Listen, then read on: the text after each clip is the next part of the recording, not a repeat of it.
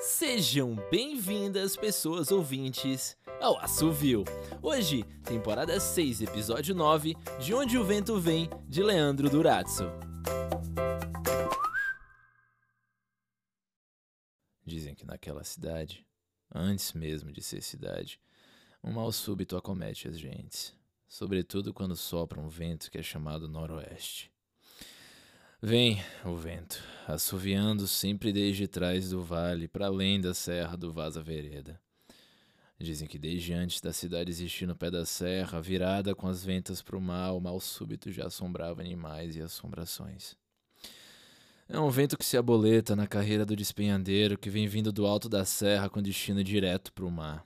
O único vento que sopra por sobre a cidade nesse caminho inverso da terra para o mar. Os outros todos, todo e qualquer vento, sul, leste, oeste, nordeste não, que ali não venta nordeste por conta de um paredão de rocha imensurável.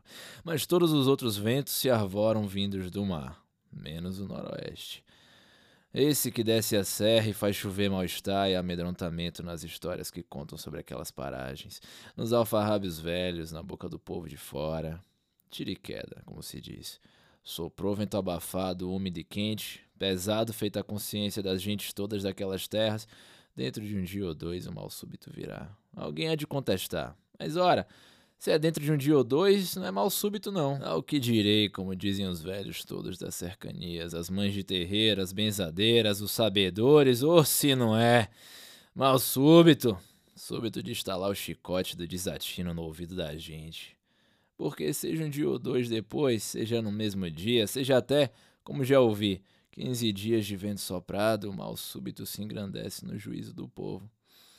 E não há cristão no mundo que não reconheça o juízo perdido levado no vento.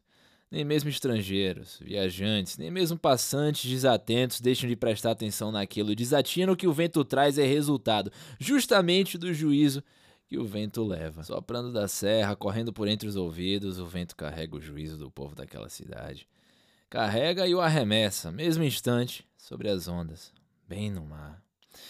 A visão então é essa: uma cidade parada por dia ou dois, às vezes mais, com a chuva caindo quente, memória do ar abafado que o vento corroeu.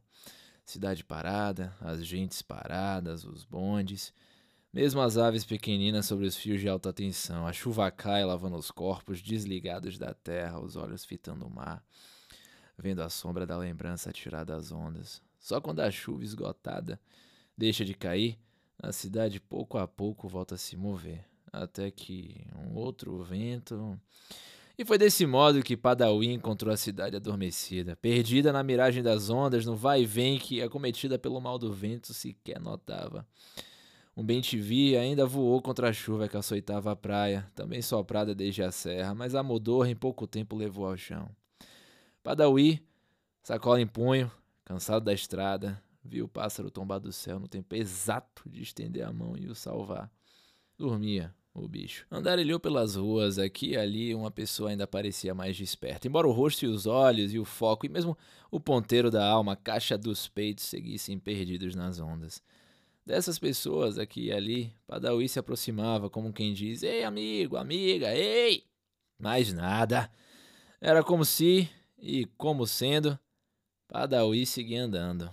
Não era daquela região, sequer conhecia a história. Chegara bem por acaso, porque a boleia que o carregara desde sabe-se lá de onde havia virado antes da cidade, tomado o rumo da serra e dito: Escuta, ô caroneiro, ali por ali é uma cidade.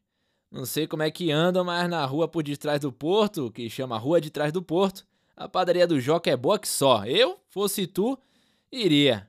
E Padawi foi. E foi andando pensando em encontrar a padaria, pensando ao menos em encontrar o porto, mas nada que nada. A cada passo era como se o marulho lhe chamasse o juízo. A chuva caía densa, forte, mas mais leve. Chuva curiosa.